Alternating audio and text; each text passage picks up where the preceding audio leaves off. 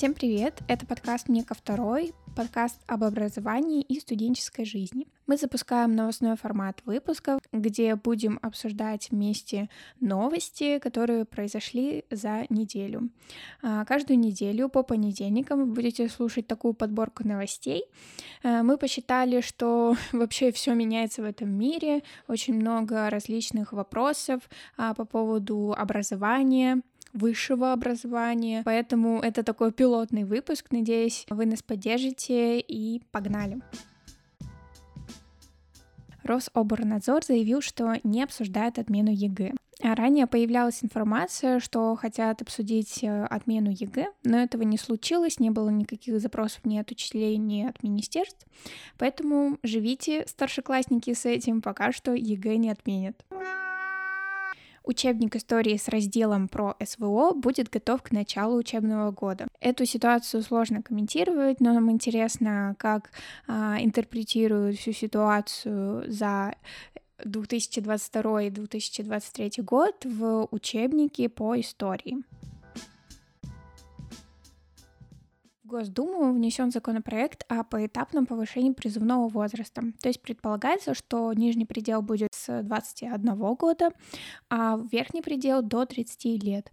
И с 24 года вот этот нижний предел, он будет повышаться, то есть э, на 25 год это будет 20 лет, а на 26 год это 21 год но при этом не будет такого, что молодые люди не смогут с 18 лет пойти служить в армию. Это также будет распространяться для совершеннолетних уже. Тем не менее, можно пойти в аспирантуру после того, как вы закончили либо магистратуру, либо специалитет, и получить э, кандидата наук. И кандидат наук освобождается от службы по призыву. Нормально, говорю, все.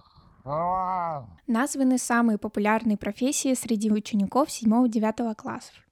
По данным опросам компании Profilum, которую проводит РИА Новости, ученицы 7-9 классов чаще всего выбирают творческие профессии. И здесь в этом исследовании можно а, увидеть, что девушки предпочитают сферу юриспруденции или медицины, либо каких-то креативных профессий, связанных с менеджментом.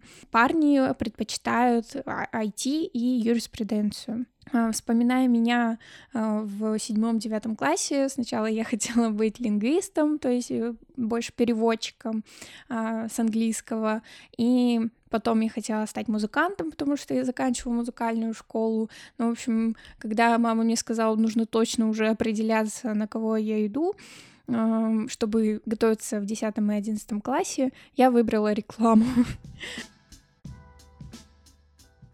В новой системе образования магистратура по-прежнему будет регулироваться федеральным государственным образовательным стандартом. Это означает, что магистратура не является дополнительным образованием, и также можно продолжать обучаться после бакалавриата на магистратуре, и это будет также высшее образование. Также вы знаете, если следили за новостями, что хотят сделать магистратуру не только для выпускников бакалавра, но и для выпускников специалитета поэтому ждем новых новостей, особенно э, новость о том, что магистратура станет один год, а не два, как сейчас. В общем, следим за развитием событий и будем вас держать в курсе. Кстати говоря, э, мне осталось на магистратуре учиться условно полтора года. Тимур тоже заканчивает через полтора года специалитет, и то есть тут э, непонятно э, идти Тимуру на магистратуру сразу, если будет такая возможность, или в аспирантуру. Если магистратура остается полноценным образованием, то есть частью высшего образования, а не дополнительного образования, то также будет действовать отсрочка от армии. Nice. Недружественные страны не смогут быть заказчиками целевого обучения студентов. Вышел законопроект о целевом обучении, и где также прописано не только то, что не могут э, предоставлять недружественные страны целевое обучение, но и также написано, что будет обра- определенная образовательная платформа, на которой публично будут размещены заявки от работодателей и будет формироваться количество бюджетных мест и квот, И на самом деле это очень удобная а, система, когда ты понимаешь, кому ты условно можешь пойти на целевое обучение, потому что для меня вообще непонятно было, где брать компании, которые пред, представляют вот или могут дать а, целевое обучение. То есть а, тоже интересная система с целевым обучением, она такая вроде и прозрачная, в то же время нет, но вот а, я думаю, что будут развиваться события вокруг этой системы. Стипендия для аспирантов может вырасти с 4,5 до 50 тысяч рублей. Конечно же, не просто так, а за достижения в области электроники. На самом деле, когда я поступила на магистратуру, у меня появились мысли о том, как повышать стипендию, какие виды бывают стипендий. И на самом деле, если есть возможность работать а, в сфере науки, а не допустим, совмещать учебу с работой, то очень классно, когда за твои достижения а, тебя как бы государство или какая-нибудь какой-нибудь фонд или компания поощряют стипендий. Да, деньги давайте бумажные. Почему бумажные?